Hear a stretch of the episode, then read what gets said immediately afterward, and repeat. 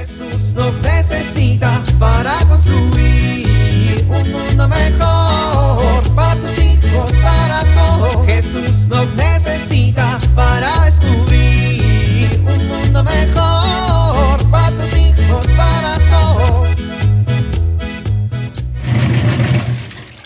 ¡Qué bien! Ya salió la ropa de la lavadora. Voy a tenderla en este hermoso día soleado. Solo que ahora sí me llevo las llaves y el celular, por si se me cierra la puerta de la azotehuela como la otra vez. Unos minutos más tarde. Hoy es sábado. Voy a comprar de una vez las tortillas para que no se burlen de mí como el otro día. Unos minutos después. Gracias, don Chepe. Tortillas listas. Ropa lista. Solo recojo a la familia que está en la casa de la suegra y vámonos con los primos. ¿Y el sol? No, no, espérense nubes.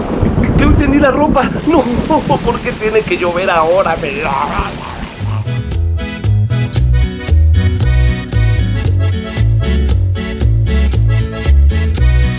Hola, mi nombre es Andrés. Les voy a contar algo que me pasó esta semana. Todo empezó cuando nos encargaron hacer un trabajo en equipo en la escuela.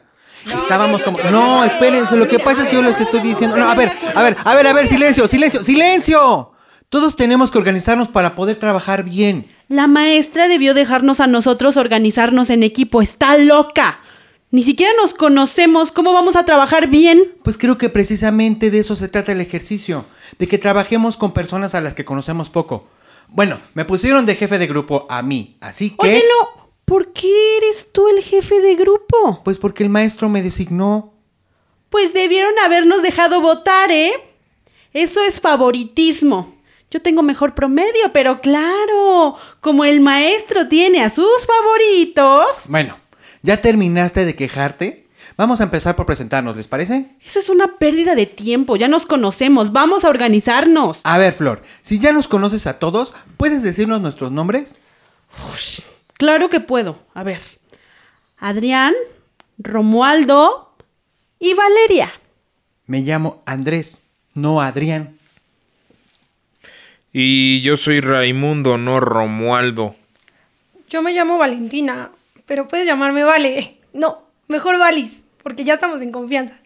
Bueno, ya nos presentamos. Me voy a llevar el huevo a mi casa, yo lo cuido y les digo cómo va todo. Oye, no, todos tenemos que participar. No es necesario, en serio. Mira, yo puedo cuidarlo en la semana y no pasa nada. Al final le digo al maestro que todos trabajamos. Pero, Flor, la dinámica es para que aprendamos. Eh, bueno, pues yo no puedo aprender nada, ¿eh? La verdad a mí no me importa. Yo quiero cuidar el huevo. No, pero ¿cómo vas a cuidar todo el huevo? O sea, se supone que lo tenemos que hacer todos. Además, no, bueno, a ver, a ver, ya, ya, a ver, a ver, ya, Flor, ya. Trae aquí el huevo. ¡Baboso! ¡Lo tiraste, lo tiraste! Ya reprobamos en menos de 24 horas. No, lo que pasa es que tú lo soltaste. ¿Cómo que yo lo sé? Yo te te dije a reportar. no Es por tu culpa, porque tú lo soltaste. Te dije que me lo dieras. Oigan, ey, oigan, eh, calma. A ver, yo tengo un plan. Raimundo sugirió que nos robáramos el huevo de otro equipo. Valentina se ofreció a distraer al compañero que lo estaba cuidando. Raimundo se dejó medio atropellar por su mamá para que no llegara a tiempo a la casa y yo pudiera entrar a robarme el huevo. Flor hizo toda la estrategia. El plan hubiera salido perfecto si la puerta de la casa no se me hubiera cerrado y no se me hubiera roto el segundo huevo a salir por la ventana. Tuvimos que confesarle todo al maestro. A ver, jóvenes, estoy muy decepcionado de ustedes.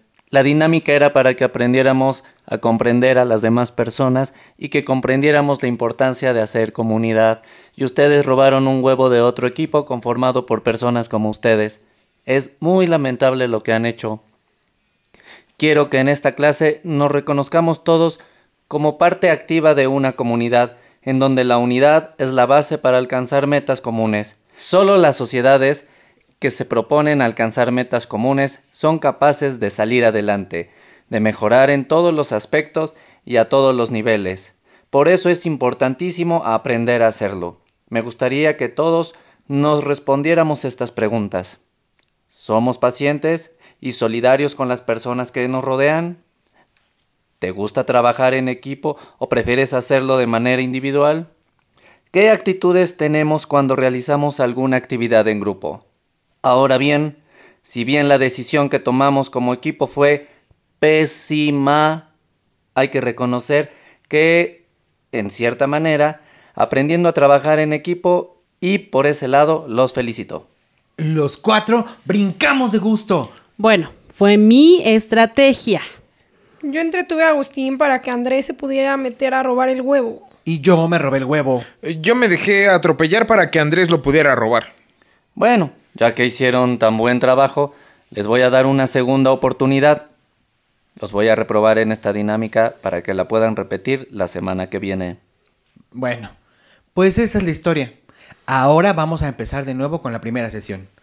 Buenos días, me asignaron de jefe de grupo. ¿Empezamos? Sí, ¿quién se va a llevar el huevo el primer día? Jesús nos necesita para construir un mundo mejor para tus hijos, para todos.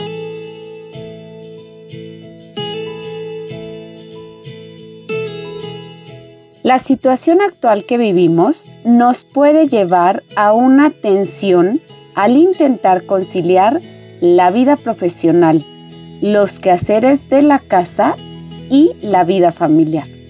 Esta tensión puede afectar negativamente a nuestra familia. Debemos aprender a conciliar las distintas actividades de cada día. Para ello, conviene que nos preguntemos, ¿qué es lo más importante en mi vida? ¿Para qué trabajo? Para lograr un equilibrio entre el trabajo y la familia, se requiere planear nuestras actividades y concentrarnos en hacer lo que debemos. Evitar el uso exagerado del Internet y las redes sociales que resultan verdaderos ladrones del tiempo. Pensar en actividades que nos permitan estar juntos, nos enriquezcan como familia y contribuyan al desarrollo de cada uno de sus miembros. Soy Pilar Velasco.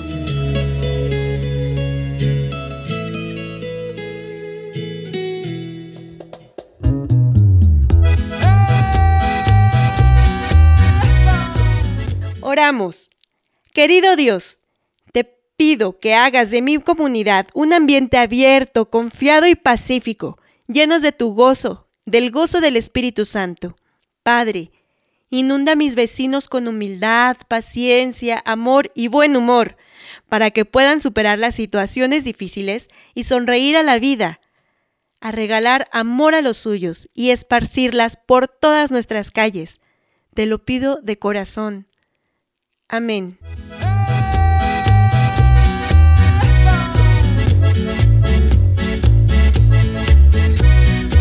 Jesús nos necesita para construir. Vivir en familia. Enseñemos a nuestros niños la importancia que tiene trabajar con otros, siendo amables y comprensivos con los puntos de vista de los demás para conseguir un mismo fin. En familia, realicen una lista de requisitos para poder trabajar en equipo de manera efectiva. Por ejemplo, buena comunicación, solidaridad, etc. En familia discutan, ¿qué entendemos por unidad cristiana?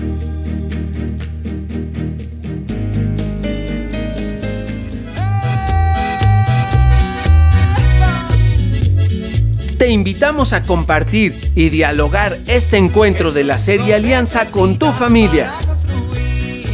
RCP es un programa de PPC México al servicio de las comunidades parroquiales.